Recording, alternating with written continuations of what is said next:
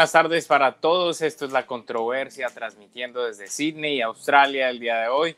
Creamos este espacio donde semanalmente hablaremos y analizaremos temas de interés general que comprometen eh, escenarios australianos, latinoamericanos y sociopolíticos eh, mundiales en general. El día de hoy eh, tenemos a dos invitados muy especiales para comenzar este podcast. Andrés Guzmán es bloguero colombiano y experto en temas de seguridad financiera, informática, ingeniero mecánico y de telecomunicaciones. Él es eh, residente en Australia, él reside en la ciudad de Sydney y es un amigo muy cercano de la casa de LATV y que regularmente nos estará acompañando cada dos semanas en este espacio como columnista del canal de LATV y en un momento se conectará con nosotros también Valeria Montiel, un agente migratorio eh, de confianza de nuestro canal registrado aquí en Australia. Entonces, entre los tres hablaremos sobre, los, sobre el impacto que ha podido generar o que prácticamente ya eh, generó el coronavirus en el sistema migratorio australiano. Con Andrés eh, nos conocimos precisamente en medio de una controversia. Su visión crítica lo llevó a denunciar una situación que precisamente le sucede a muchos de los estudiantes latinos en Australia, los migrantes en Australia. Según la denuncia que él reportaba en las redes sociales, que precisamente fue en Facebook, eh, no mencionaremos específicamente el nombre de la organización, de la agencia eh, con la que él eh, llegó a Australia, porque pues según él es un problema de muchas agencias de estudiantes, pero según su denuncia primaba más el interés económico y comercial eh, de esta organización eh, en lugar del interés profesional al momento de recibir una consulta, una asesoría. Andrés, el micrófono es todo tuyo. Nuevamente, gracias por estar con nosotros. Eh, ¿Cómo estás? Espérate. Ya. ¿Me oyes ahí? Ya, listo. Andrés, gracias por estar con nosotros. Bienvenido. No, hombre, pues nada, gracias por la invitación. Sí, pues casualmente nos conocimos en una situación bien particular con mi proceso migratorio. Ah, pero pues digamos que, fue lo que nos permitió tener una buena amistad, ¿no? En, el, en su momento. Y cuéntanos, de pronto cuéntale, ¿por qué no, por qué no contarle a la, a la audiencia cuál fue exactamente esa denuncia sin necesidad de nombrar a la organización? ¿Qué fue lo que exactamente estabas pues denunciando? Porque yo me acuerdo que el post que tú escribiste fue bastante extenso. A mí me tocó leerlo y fueron casi una página completa de una denuncia pública que tuvo una acogida eh, bastante grande. Sí, no, básicamente en las redes sociales.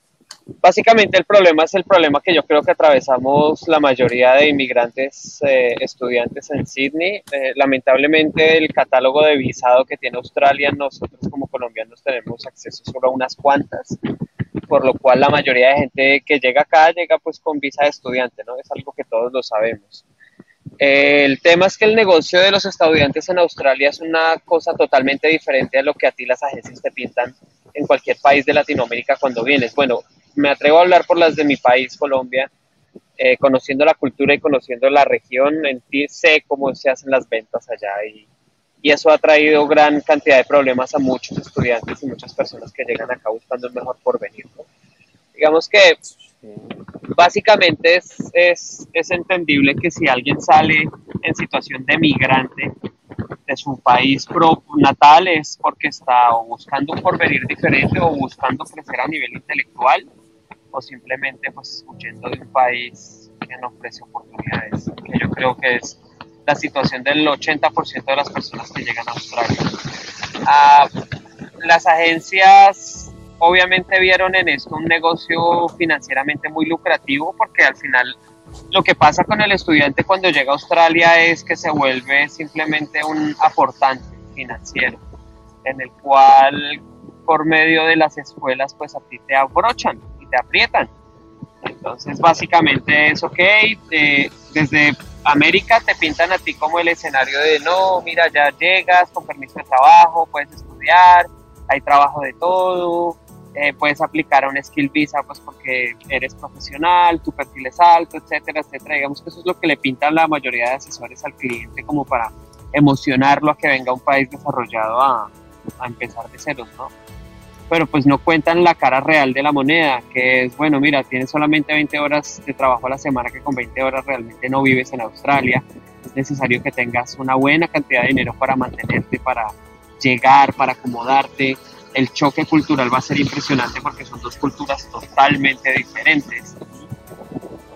Ah, propiamente a las cosas. Pero no crees tú, Andrés, no crees tú, no, no crees tú que de pronto es una la relación que existe entre la comunidad latina, no crees que es una relación de amor y odio, porque de una u otra forma estas organizaciones son eh, el puente entre pues el, el, pase de llegada entre Australia eh, y Latinoamérica. Hay muchas personas que quieren venir aquí y la única forma de hacerlos a través eh, de una agencia. Eh, exacto. a, eso, a, eso, me refiero. El portafolio de visas a los colombianos les limita mucho porque no tenemos acceso a todo el portafolio completo de visas, como un Work and Holiday Visa, por ejemplo. Gente que dice, sí, quiero solamente ir a hacer plata y a trabajar en Australia, listo, entre, pero los colombianos no tenemos acceso a ese visado, por ejemplo. Eso hace que la gente que quiera entrar a Australia desde Colombia casi que se obligue a presentarse por Skill Visa, pero pues nadie sabe el proceso porque del otro lado del Océano Pacífico pues el desconocimiento es total sobre Australia. Para la mayoría de gente en Sudamérica, Australia es un continente enorme en la mitad del Océano Pacífico en el que vive gente y en el que hay ciudades desarrolladas como Sydney, como Melbourne, si me entiendes? Que es como lo que uno más ha escuchado, pero más allá no hay información porque nadie sabe cómo funcionan las visas, nadie sabe cómo funcionan las estadías acá, cómo funciona el tema tributario, cómo funciona el tema migratorio. Hay demasiado desconocimiento. Entonces, eso es lo que las agencias han aprovechado, que nadie sabe sobre Australia y ellos llegan y le pintan a usted la figura, pero no le pintan a uno una figura profesional y totalmente responsable, sino le pintan es una figura que financieramente los beneficia a ellos. Entonces te dicen, no, mira, la única forma de llegar es como estudiante y ya tienes que tener tanto dinero en una cuenta, tienes que pagar tanto por el colegio y tienes 20 horas de trabajo, pero allá te va a ir súper bien porque vas a conseguir trabajo en lo que quieras y allá puedes aplicar a otro tipo de visa, etcétera. Entonces te pintan un escenario totalmente diferente. ¿Entiendes? Que son un puente, sí. Que son el conector, también. Pero no están haciendo un trabajo responsable. A eso es a lo que me refiero. Porque con lo que están jugando que para ellos simplemente es un profit, es, un, es una rentabilidad, pero ellos no se dan cuenta que a nivel humano están jugando con el futuro profesional, económico y, y personal de otro ser humano, ¿me entiendes? Porque cuando la gente llega a la oficina de una agencia y se sienta en esa silla, lo que espera es que le expliquen cuál es la forma más fácil y eh, honorable de emigrar, ¿me entiendes? Cuando digo honorable es que se le respeten sus derechos, que esté todo bajo los aspectos de la ley y que usted no tenga que llegar a venderse por un salario barato simplemente por ser inmigrante, que es como lo que pasa a la mayoría de migrantes en el fenómeno migratorio, ¿me entiendes? Es, es la situación por la cual eh, la comunidad migrante, no solamente en Australia, porque la migración es un, es un fenómeno mundial, ¿no? Mundial. Es, un, em, es una comunidad que se encuentra en un índice de vulnerabilidad bastante alto porque se encuentran sin su familia, sin sus amigos, sin su contexto, sin sus, estudios, sin su red de trabajo, sin su idioma y se llega, llegan a un eh, escenario en donde se encuentran completamente desprotegidos y sin un proyecto profesional muy importante. Y ya que hablamos de fragilidad, de la fragilidad de los latinos en Australia en este caso, eh, nuestro continente latinoamericano encuentra, se encuentra en una situación muy poco alentadora eh, en donde dejó ver que los más afectados por esta situación del coronavirus son personas que viven en áreas eh, densamente pobladas, ¿cierto? Eso se traduce en que las poblaciones bajas y las poblaciones de las clases medias emergentes son esas que procuran en la medida de lo posible salir de, de sus países de origen. El coronavirus entonces dejó empresas eh, quebradas y un masivo desempleo en todo nuestro continente y la mayor parte de los latinoamericanos que nos encontramos en Australia provenimos de este tipo de círculos eh, sociales Y con esto, pues, eh, con esta breve introducción le damos también entonces la bienvenida a Valeria Montiel. Valeria, gracias por estar con nosotros. Un saludo por parte de nuestros oyentes de Latinos en Australia Televisión en este nuevo podcast La Controversia. Aprovecho el espacio para pedirles que no eh, se olviden suscribir a nuestro canal de Facebook, de YouTube y ahora desde a partir de este primer podcast en Spotify nos pueden también seguir. Valeria, gracias y el micrófono es todo tuyo. ¿Cómo estás? ¿Qué tal, David? Muchísimas gracias por invitarme a este espacio. ¿Qué tal, Andrés? Em, fíjate que es, es interesante. Estabas escuchando, estabas escuchando todo lo que estábamos hablando, ¿cierto? No solamente estaba escuchando, pero estaba tomando notas porque es, es muy interesante eh, cómo es que la, la perspectiva entre eh, las personas que trabajan en una agencia o las personas que trabajan en, un, en una escuela para estudiantes internacionales o los eh, agentes migratorios o los estudiantes tienen prácticamente una burbuja. ¿Okay? Y a esto con lo que me refiero es que tenemos mundos diferentes. ¿okay? Entonces, yo tengo el, el, privilegio de haber podido trabajar en agencia y haber podido ser gerente de marketing en un colegio y también ser agente migratorio y haber sido también estudiante internacional eh, en Canadá, aquí no en Australia, pero también ser migrante. Entonces, eh, puedo entender un poquito acerca de todo lo que dice eh, Andrés. Al mismo tiempo, creo que tendríamos que ser un poquito más responsables, porque al trabajar en, colegios, por ejemplo, yo trabajé con alrededor de unas 50 diferentes nacionalidades. Y sí podía haber una diferencia grande entre el rol que juegan los estudiantes en su propio plan de estudios y en su propio plan en Australia, que es muy diferente dependiendo de la cultura. Entonces, una cosa que pasa muchísimo con América Latina es que los estudiantes están completamente dependientes de lo que les diga la agencia. Entonces, es prácticamente como si a mí me, me no sé, tuviera síntomas de una enfermedad eh, complicada y yo me fuera a la tienda de cosméticos para que me receten algo. Estamos hablando de eh, profesiones y estamos hablando de industrias completamente diferentes. Eh, desafortunadamente, lo que dice Andrés es cierto, que no hay información. Pero entonces me pregunto si el rol de verdad de todas las agencias es dar esta información, porque primero, no es legal dar información acerca de cómo migrar para las agencias. Eh, si eso se hace en Australia, por ejemplo, son incluso hasta tres años de cárcel o miles de dólares de, em, fines. Eh, si estás fuera de Australia, obviamente eso es legal, pero es completamente no ético. Entonces, yo que doy mucha consultoría a agencias, es prácticamente lo que recomiendo que no hagan, que no den consultoría de algo de lo cual no tienen eh, idea, ¿ok? Porque pueden hablar acerca de lo que cuestan los cursos, pueden hablar acerca de cómo funcionan los documentos que se tienen que subir a la plataforma para poder aplicar una visa de estudiante, pero esperar a que una agencia te diga cómo es que tienes que emigrar, creo que es completamente errado. Ahora, definitivamente conozco a, muchas agencias que son poco éticas en el sentido de que tratan de ponerse en ese rol cuando es un rol que definitivamente no les toca. Pero creo que también tendríamos que tomar un poquito de responsabilidad acerca de el tipo de planeación que hacemos antes de que venimos a Australia. Y eh, muchas de las cosas que hacemos prácticamente las hacemos porque me dijo mi amigo o porque toda la gente está haciendo lo mismo. Y entonces lo que hago es que llego a Australia, empiezo con inglés, resulta que necesito trabajar, entonces trato de buscarme el colegio más, más, más barato que haya. Pero no solamente me consigo lo más barato, sino también no voy a clases porque tengo que trabajar.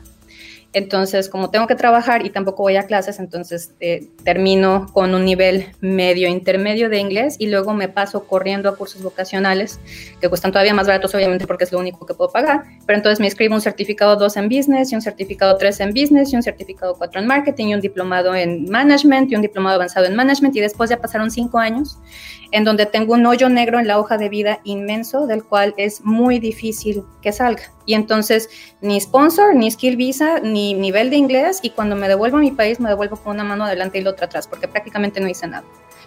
Y muchas de esas cosas tienen que ver con hacer planeación estratégica. Hay, hay otras culturas que hacen planeación estratégica muchísimo antes de venir. Entonces, cuando vienen acá, los recursos los invierten de una manera que sea eh, tan costo-beneficio eh, posible como, como se pueda. Y con Latinoamérica es voy a ver si me amaño, si me gusta, a ver si se abre una oportunidad y parece muchas veces como si esperáramos que la oportunidad viniera por osmosis algún día, que prácticamente que yo me siente a esperar que el universo conspire para que me pase algo que, que me lleve a residencia permanente. Y después vienen conmigo cinco años después de estar en Australia y, ni experiencia, ni inglés, ni nada, y, es muy difícil poder hacer un plan estratégico cuando llevas cinco años, sin poder acercarte a tu plan migratorio, sino que te vas hacia el otro lado. Valeria, pero si, este, si esta es la situación, entonces, eh, y si una agencia de estudiantes, que es el puente eh, hacia Australia, no puede dar este tipo de información, entonces, ¿cuál es la mejor forma en la que se nutran los migrantes de este tipo de información? Porque es que eh, son miles y miles de estudiantes que vienen de Latinoamérica. Estaba, estaba viendo yo las estadísticas del, aeropuerto internacional de, de Sydney y solamente de Colombia hubo un tránsito de alrededor de 90 mil colombianos en el año pasado. Solamente. En, y en ese sentido, eh, son, tantos los, son tantas las personas que vienen aquí que en realidad son muy pocos los agentes migratorios que podrían dar mucha información de esa. Y no solamente estamos hablando de las personas que llegan como estudiantes, sino también de personas que vienen eh, en situación de turistas, que es una situación mucho más vulnerable porque pues piensan que con una visa de turistas las cosas van a ser un poco más fácil pero pues tengo entendido que eso es un poco más difícil, ¿no? Eso, eso es una buena pregunta. Dispararse en un pie. Entonces, de hecho, o sea, la razón por la cual estudié el posgrado en leyes migratorias fue exactamente ese, porque yo trabajando en agencia no pude encontrar información. O sea, yo iba con, con, mi directora de la agencia y decía, oye, pero ¿dónde encuentro la información acerca de, de esto que me están preguntando los estudiantes? No había un agente migratorio que hablara español que no estuviera eh, ya anclado con una agencia de estudio. Y esas cosas se tienen que separar. Yo creo que hay un conflicto de interés cuando una agencia de estudios también tiene agencia migratoria dentro, porque entonces ya la recomendación no es tan neutral. pero estoy completamente de acuerdo. O sea, prácticamente la, la, razón por la cual yo consultoría para agencias de estudiantes es precisamente para poder llegar a los estudiantes antes de que vengan a Australia. O sea, cuando están empezando el plan para poder, como dije, o sea, hacer planeación estratégica y para poder maximizar recursos. Y cuando estoy hablando de recursos no solamente de dinero, sino también de esfuerzo y también de tiempo, que, que, son muchas cosas que obviamente se tienen que involucrar al principio, no ya cuando están aquí, sino antes de que vengan. La decisión de traer familia o no traer familia, la decisión de dejar eh, el pregrado a la mitad o mejor concluirlo antes de venir acá, decisión de tomar eh, cursos de inglés o de meterte en un curso vocacional o de estudiar educación superior. Todas esas cosas se tienen que hacer antes de venir, no a los tres años de estar Pero estoy completamente de acuerdo, no existen suficientes agentes migratorios, ni existen suficientes eh, canales para poder llegar a, dar esa información. Pero entonces yo como usuario, yo tengo que buscar activamente esa información. Ahora más que nunca, de hecho, em, la forma en que se hace marketing es, es completamente al revés de cómo se hace marketing. Antes te bombardeaban acerca de lo que necesitabas comprar y acerca de la, información que necesitabas. Ahora, el rol de, de, los clientes y el rol de los estudiantes tiene que ser muchísimo más activo. O sea, yo tengo que buscar la información porque hay mucha información que está ahí. Entonces, no me puedo quedar con lo que me está diciendo la persona que me está vendiendo un curso. Necesito, necesito diferentes fuentes de información. Eso es lo que, eso es el, Pero ahí es donde viene el, ahí es donde viene el problema, que cuando uno está en América uno no sabe dónde encontrar la información. Por más que tú le mandes por Google, por más que encuentres los, el motor de búsqueda, lo único que te muestra, o pues en, el, en mi caso puntual, porque yo hice el research de cómo era el tema migratorio, ahí fue donde me di cuenta que la forma más fácil de venir de forma legal para poder trabajar literalmente era con visa de estudiante pero mira, y peor aún. que dices eso, porque tú estás hablando de cosas bien diferentes. O sea, me estás diciendo que tú hiciste research para buscar cómo migrar y al mismo tiempo encontraste la forma más fácil de venir a trabajar. Y esos son planes completamente Totalmente diferentes. Claro, obviamente, obviamente, pues yo lo hice por mi desconocimiento. Como te digo, yo no tenía ni cinco de idea. Yo vine a entender cómo funciona la ley migratoria estando en Australia porque yo cuando llegué a la agencia yo pregunté todo esto, lo pregunté antes de qué limitantes hay, qué presiones tengo, qué ganchos tengo que me vayan a, a cohibir, salirme de la agencia, devolverme, quedarme, etcétera. Y obviamente pues el asesor que es alguien conocido al final mío, me dijo yo confío en su, en su, en su profesionalismo y conocimiento y el camino que él a mí me dio, o sea, en palabras vagas, fue eso, fue váyase estudiante y, y, monte su empresa ya que es su plan y a usted eso va a ser fácil y todo se va a dar. Acá me vengo a dar cuenta que no es imposible, que realmente sí es el, pues no tomé el peor camino, pero no tomé el adecuado. Y es precisamente por eso, porque las agencias allá no te ofrecen a ti una consultoría con un especialista migratorio, ¿me entiendes? O sea, lo que yo opino es que como hay tanto desconocimiento, como no se consigue, no se tiene acceso a información suficiente, en, América Latina para entender cómo funciona el fenómeno migratorio en Australia, la responsabilidad de las agencias debería ser primero eso, listo, ¿quieres venir a Australia? Ok, vale 300 dólares la consultoría con un agente migratorio si quieres pagarla, ¿cierto? Tú le cuentas cuál es tu plan al agente migratorio y el agente migratorio te va a explicar cuánto te cuesta, cuál es el mejor camino y cuánto te vas a tardar. En fin, si las agencias hicieran eso a nivel profesional, su proceso migratorio es mucho más sencillo, mucho más transparente, ¿me entiendes? Pero obviamente a la agencia eso no le eso, eso no le conviene, pues porque la agencia vive de vender cursos y de las comisiones que le dan las escuelas, ¿me entiendes? Creo que, Entonces, es, muy difícil generalizar, eh, Andrés, porque, por ejemplo, yo trabajo activamente con ocho diferentes agencias grandes que también están en Colombia, en donde hacen exactamente eso. O sea, dicen, yo no te puedo asesorar de esto, entonces si quieres tomar una consulta con un agente migratorio antes de que inviertas tu dinero, entonces aquí está Valeria, etcétera. Entonces, creo que es difícil y, y, creo que es injusto también el englobar a todas las agencias como el gran absoluto problema, el gran evil, en donde todos están simplemente hambrientos de poder y en donde no hay gente honesta. O sea, muchas de las personas que trabajan como agentes educativos fue porque ellos también eran estudiantes internacionales y muchos todavía son estudiantes internacionales y, y, las agencias se crearon de la necesidad de tratar de buscar este apoyo. Entonces creo que es, es eh, eh, no es justo crucificarlas a todas y al mismo tiempo estoy de acuerdo de que falta muchísimo muchísima información y muchísimos recursos. Eh, y eso es alguna de las, de, las razones grandes por las cuales doy consultoría a agencias, precisamente porque sé que hace muchísima falta eso que estás contando. Totalmente. Sí, pero muchas veces es por desconocimiento, de hecho. O sea, que de verdad alguien te quiere genuinamente ayudar, pero simplemente no sabe que lo que te está recomendando no es adecuado. No está bien, claro. Sí. Eso de hecho es uno de los propósitos en realidad yo creo que una de las eh, soluciones que existe a este problema es sencillamente crear eh, comunidad y una, y una comunidad saludable, ¿no? Porque si no existe una comunidad, es muy difícil nutrir toda la información que necesita una persona. Aquí tiene que haber experiencia, tiene que haber, tienen que haber migrantes, tiene que haber un, bagaje eh, migratorio completamente grande en donde hayan actores como empresarios, emprendedores, eh, agentes migratorios, agentes estudiantes, comunidad, estudiantes, ciudadanos ya latinos eh, en Australia para que ya las personas se puedan hacer un criterio mucho más eh, neutral e integral para poder tomar una decisión. Son las dos cosas, eh, David, porque una cosa es la comunidad y la comunidad es esencial, especialmente porque cuando vienes como estudiante internacional, tú tienes una crisis de identidad. Todos tienen una crisis de identidad, especialmente cuando vienen con un perfil latinoamericano en donde prácticamente la, la, mayoría de la gente se pagó sus estudios con lo que ella hizo como profesional y tuvo que vender carro o tuvo que invertir los ahorros, etcétera, y después de estar como años ya en una posición profesional, vienen acá a, el principio, o sea, a hacer cleaning o hacer Uber Eats o hacer cosas. Eso, tan solo no poder comunicarte bien para poder ir al doctor o no poder comunicarte bien para poder explicar lo que necesitas en el colegio, es durísimo.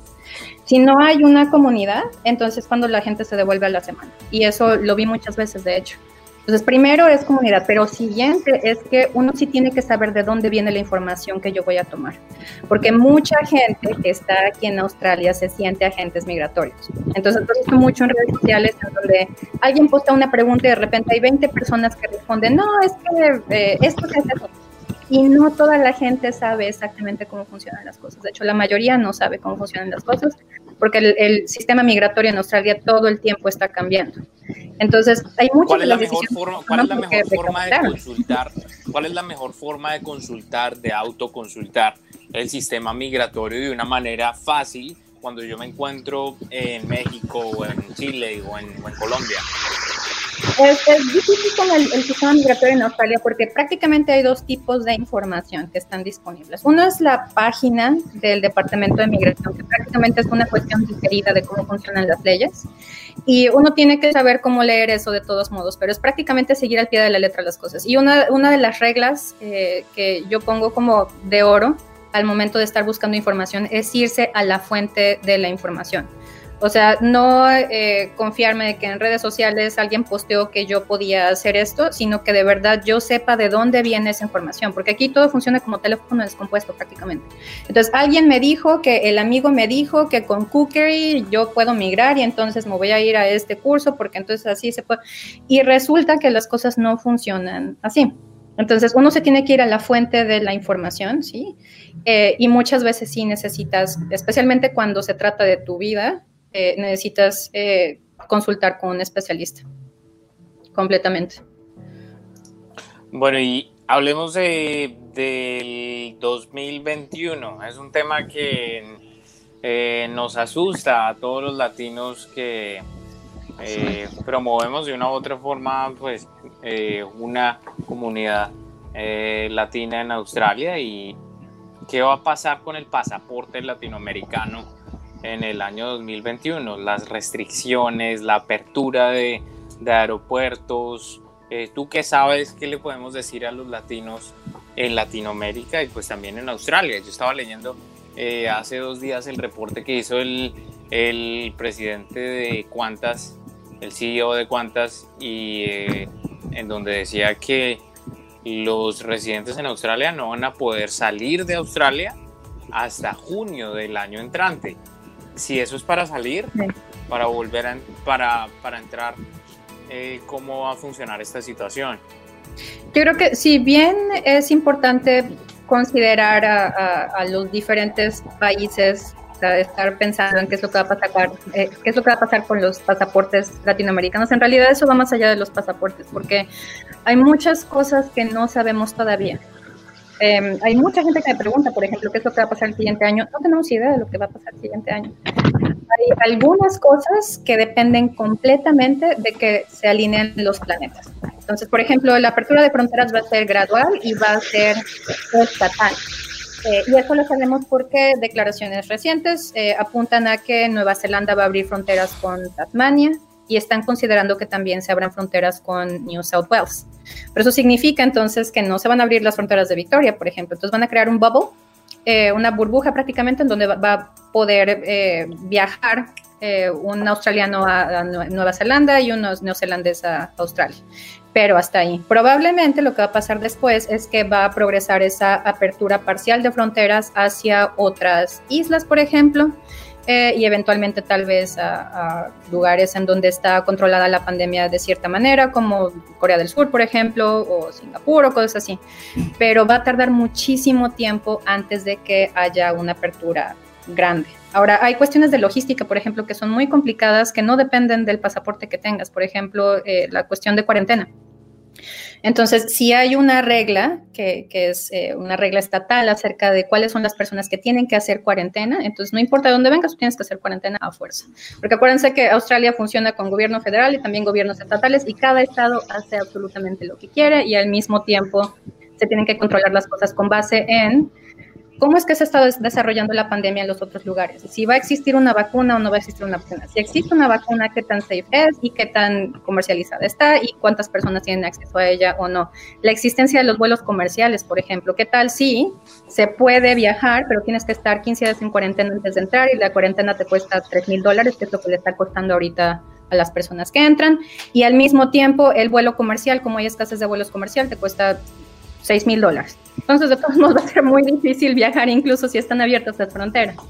No sabemos cómo se va a desarrollar, porque tan solo la, la, industria de las aerolíneas podría irse a cualquier lado. O pueden elevar completamente los precios por la escasez, o pueden bajar los precios para poder reactivar la industria. Pero eso no lo sabemos todavía. Hay muchas cosas en donde estamos en, sí, en, tinieblas todavía. Andrés, ¿cuál es tu visión del 2021 para el futuro migratorio de nuestra comunidad? Ah, lo que dice Valeria es cierto. Yo considero que eso se va a demorar en abrir. Eso se va a demorar en abrir, tal vez porque hay muchas variables de las cuales eso depende, ¿me? Entonces, este gobierno, pues digamos que ha tenido un nivel de control responsable sobre la epidemia, eh, pero no sé, no sé. Yo veo el futuro muy incierto y lo veo preocupante. Lo veo más que todo preocupante porque obviamente el, el coronavirus detuvo muchísimo la industria turística, sobre todo. Entonces, preocupante porque eso nos afecta a todos de una forma colateral. En el momento que nosotros necesitemos viajar o querramos viajar por alguna emergencia o algo, nos va a salir absurdamente costoso viajar, por lo que dice Valeria. O sea, el escenario de que la aerolínea diga, ay, sí, venga, entonces para incentivar los vuelos, venga, yo le dejo los vuelos a mitad de precio, eso no va a pasar. De ninguna forma. Comencemos que no hay dónde volar, entonces, ¿a dónde van a mandar vuelos? De pronto los vuelos nacionales con los estados que queden abiertos sí, pero vuelo internacional de, de gente overseas lo veo muy, muy complicado. Por lo menos no antes de junio del próximo año. No lo creo. Y eh, estamos hablando entonces de que, mm, como lo decía ahorita en la introducción, Valeria, las personas que más llegan, que más se tratan de venir a Australia de nuestros países, son eh, personas de las clases medias emergentes. Estas son personas que se han visto severamente afectadas en Latinoamérica por eh, la masiva de desempleo y la, eh, los centenares de empresas que han tenido que cerrar sus, sus, sus, negocios. a tal punto, no creo que se vaya a incrementar la, la migración hacia Australia. No creo que se vaya, no creo que vaya a crecer. No ahora. Al contrario, puede incrementar porque la gente va a vender lo que le quedó eh, para poderse venir. Valeria, ¿han aumentado los casos, han aumentado las consultas? Digamos, tú que eres agente migratorio, ¿tú has, tú has tenido más consultas de personas, de familias, de eh, gente en el exterior que se quiere venir para Australia desde Latinoamérica? Hemos estado más ocupados que nunca precisamente con, con este perfil. Sí, eh, hay mucha gente.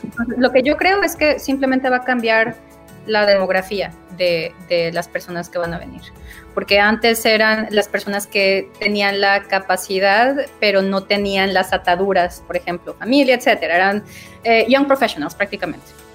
Entonces, eh, lo que está pasando ahora es que las personas que tienen la capacidad económica para poder sobrevivir a la pandemia y para poder tratar de escapar de la pandemia están viendo Australia como uno de los lugares, eh, los mejores lugares para poder mover a su familia. Entonces, personas con hijos pequeños que vienen de clases medias altas o, o, altas son las personas que más me están contactando para, para poder tratar de venir el próximo año. Y obviamente lo único que podemos hacer es planeación estratégica a largo plazo sin saber exactamente cuándo va a ser el momento en que puedan venir.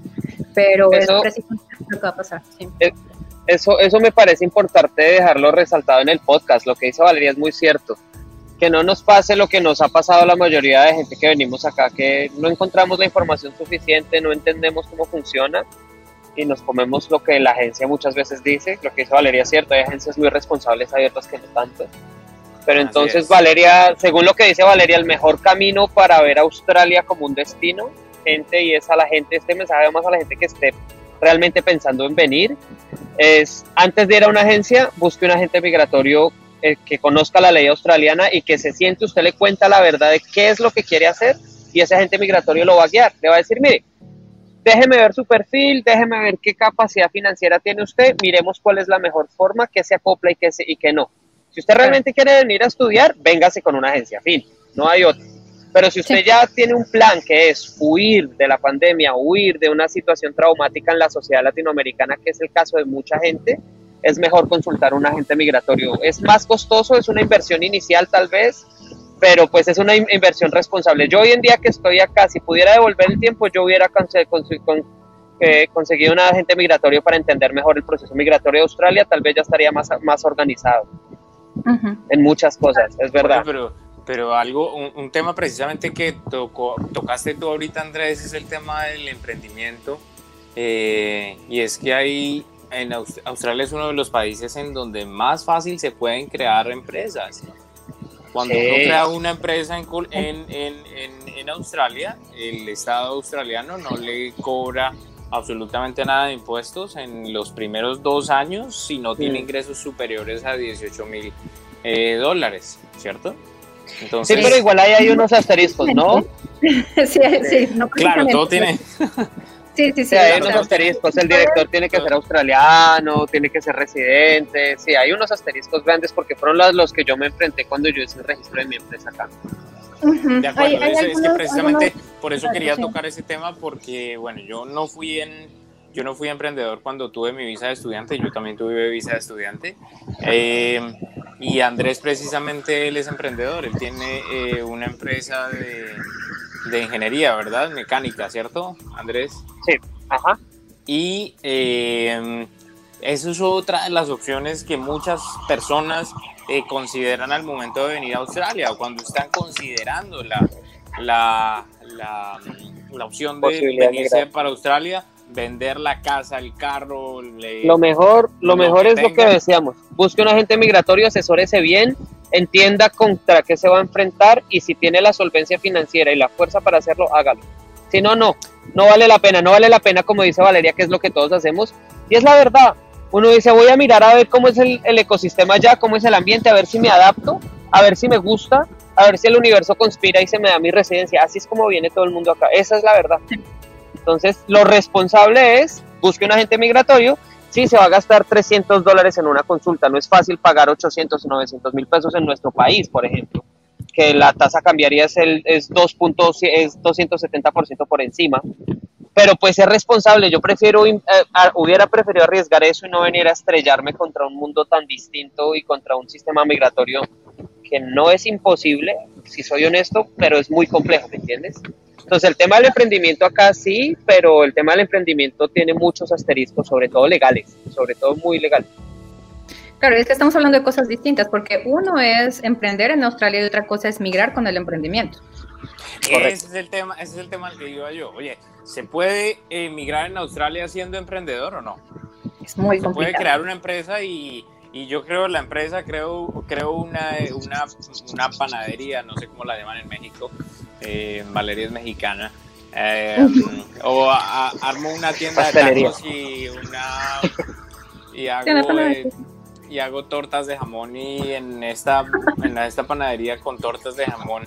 Esta empresa me puede dar el patrocinio para poderme quedar en Australia em, no ahora patrocinio una cosa es, es tener sponsorship eh, y otra cosa es hacer y tener una visa de, emprendimiento o de inversiones o de business. Son dos cosas totalmente diferentes, sí. Y otra cosa es utilizar el sistema de migración calificada siendo un, eh, un dueño de un pequeño negocio, por ejemplo, que eso pasaba en algunos lugares como Tasmania o Queensland. Ahora, el problema es que tenemos que recordar que estamos en medio de una pandemia y que el mundo post pandemia y Australia de post pandemia se va a ver completamente diferente a, a Australia antes de la pandemia. Tan solo el sistema de migración calificado, o sea, las skill visas están de cierta forma congeladas, porque eh, al final de cada año fiscal lo que hacía el Departamento de Migración era publicar el budget, que era eh, parte del budget era el número de personas que iban a invitar para skill visas en los siguientes 12 meses, o sea, para el año fiscal. Mm. Y eh, en este año eso todavía no ha pasado. Entonces parece que van a publicar en octubre o un poquito después, entonces todavía no hay muchas invitaciones para ninguna de las visas que funcionan por medio de puntos, por ejemplo, y ahora es mucho más difícil poder obtener una visa por medio de estar empleado con una empresa. Y estar empleado con una empresa o puntos son prácticamente las dos formas de emigrar por el sistema de migración calificada. Entonces ahorita lo que está haciendo el Departamento de Migración es que está completamente enfocado en las ocupaciones que están controlando la pandemia. Después se va a enfocar en las ocupaciones principales que van a estar tratando de regresar la economía a lo que era antes de la pandemia. Pero ahorita hay una, lista muy chiquita de cuestiones críticas en las que se está enfocando el gobierno. Y por medio de estar empleado con una empresa, ahora más que nunca es más difícil demostrar que no hay un australiano que pueda cubrir el puesto cuando el nivel de desempleo está a record high. No había tanto desempleo desde nunca. Entonces, esto hace que se complique muchísimo más. Entonces, el sistema de migración calificada, quién sabe cómo va a funcionar. El primer ministro y el ministro de Migración estaban declarando que se va a reducir la lista de lo que necesita el país. Y probablemente algo similar va a pasar con las empresas. Entonces, las visas de emprendimiento, por ejemplo, o de negocios o de inversiones, probablemente se estén enfocando en cosas que van a impulsar la economía. Por ejemplo, lo que, una de las cosas en las que se van a enfocar, que eso sí sabemos, es construcción, porque históricamente construcción es una de las cosas que genera más empleo, por ejemplo. En todo el mundo. Pero, la industria de servicios, por ejemplo, la industria de turismo, que eran como staples de, Australia y obviamente los estudiantes internacionales, eso quién sabe qué va a pasar o cuándo se va a empezar a recuperar. Entonces va a ver muy diferente Australia. Eh, y con todo esto creo que eh, es buen momento para observar y para informarse y estar leyendo noticias porque hay noticias de lo que está pasando y las decisiones que se están tomando en el Departamento de Migración todo el tiempo, porque ellos tampoco saben lo que va a pasar, entonces están ahorita haciendo, eh, tratando de ser un poquito proactivos, pero también son muy reactivos, siempre han sido reactivos, entonces prueban algo, ven que no funciona, promueven algo, eh, el Parlamento dice que no, lo tienen que modificar, etcétera, entonces están ahorita viendo cómo es que pueden tomar pasos muy cuidadosos para poder cuidar a los australianos y para poder impulsar la economía otra vez y después eventualmente sí tratar de, regresar la migración, que prácticamente es una de las piedras angulares de la economía también. Complicado. Hacemos este podcast precisamente, ya nos quedan cinco minutos eh, para que cada uno de ustedes nos dé eh, sus conclusiones de qué es lo que va a pasar en el 2021. Ya Valeria nos dio parte de su conclusión, eh, pero hacemos precisamente este podcast un día después del primer debate presidencial entre Joe Biden, y Donald Trump eh, en Estados Unidos, eh, que lo vimos muy complicado. Y en los resultados electorales del 3 de noviembre de eh, este año, del 2020, van a tener repercusiones también en esa población migrante que va a querer no ir a Estados Unidos, sino buscar otros destinos como Canadá o Australia, ¿cierto? Entonces, México. México es una de las poblaciones que em, prefiere tomar un avión a saltar un muro, ¿cierto, Valeria? El, punto con México, eh, México es que el, casi como el 97% de los mexicanos que no están en México están en Estados Unidos. Y, de, y del 3% restante, la mitad están en Canadá. Entonces, los otros destinos apenas se están empezando a conocer. Hay muy poquitos mexicanos en Australia, por ejemplo. Eso va a cambiar, porque mientras empiecen a ver cuáles son las opciones para poder salir, eh, Australia se va a convertir en una de las opciones. Pero creo que a México todavía le falta mucho tiempo antes de que pueda tener un poquito de estabilidad. Tenemos uno de los números más altos en, muertes de, COVID-19 y eh, eh, más de la mitad de la población está en trabajo informal entonces, ahí no hay de que te, pongas en cuarentena, porque si estás en cuarentena te mueres de hambre. Entonces, si te muriste de COVID, te muriste de hambre. Entonces, yo creo que eh, le esperan unos días medio grises a, México y estoy completamente de acuerdo contigo, David. Eh, yo creo que lo que va a pasar con Estados Unidos no solamente va a afectar a los migrantes en Estados Unidos, sino es prácticamente eh, las capas tectónicas de la forma en que funciona la política y la economía global se van a mover. independientemente de, del resultado, de hecho, porque si, si Biden gana de todos modos, no creo que Trump sea tan tranquilo como para dejar office eh, de la noche a la mañana. Él está haciendo todo lo posible por plantarse ahí independientemente de cuál sea el resultado. Entonces va, va a estar muy interesante, pero yo creo que el punto aquí es que no haya un mensaje de absoluta desesperanza. Yo creo que van a haber muchos cambios, pero somos eh, muy adaptables. De hecho, Latinoamérica ha pasado por muchísimas cosas históricamente y, y, una de las cosas que tenemos es que somos resilientes. Entonces yo creo que lo que falta es ser estratégicos y planear a largo plazo. Entonces no perder la calma. Eh, ahora más que nunca no se pueden tomar decisiones apresuradas, pero creo que se puede planear a largo plazo para que las cosas se vayan recuperando poco a poco. Andrés, tu conclusión de el podcast del día de hoy, 20 de 21 de octubre, perdón. Estamos ya 1 de octubre del 2020. Ah, el mensaje es claro, es lo que les digo. Em, me gustó mucho el podcast por eso, porque digamos que muestra el mejor camino de venir. eh, explicamos ejemplos de cómo es realmente venir y pues ya teniendo claro el cómo es realmente venir y cuáles son los caminos a seguir, lo más responsable es buscar un agente migratorio para hacer el proceso. Australia sí evidentemente se va a enfrentar a, a un fenómeno migratorio mayor, por lo cual yo opino que lo que va a hacer el ministerio o el, o el, o el, el ente gubernamental encarnado, encargado de migración a Australia es poner más duro con las visas porque obviamente la demanda de solicitudes va a crecer. A mí en lo personal, que todo mi núcleo social sabe que yo estoy acá en Australia, parce, por lo menos dos personas a la semana me preguntan, venga, ¿y cómo le ha ido allá? ¿Y cómo me puedo ir? Usted sabe, o sea, lo que te digo, piensan que uno es agente migratorio y que uno sabe.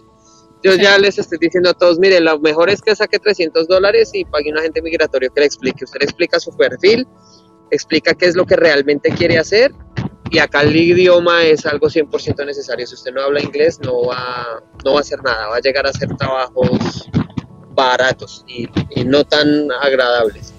Entonces es como lo que le estoy diciendo desde mi perspectiva como residente australiano temporal ahora. Eh, agente migratorio, póngase super pilas para venir ya con inglés, que con inglés aquí se abren muchas puertas.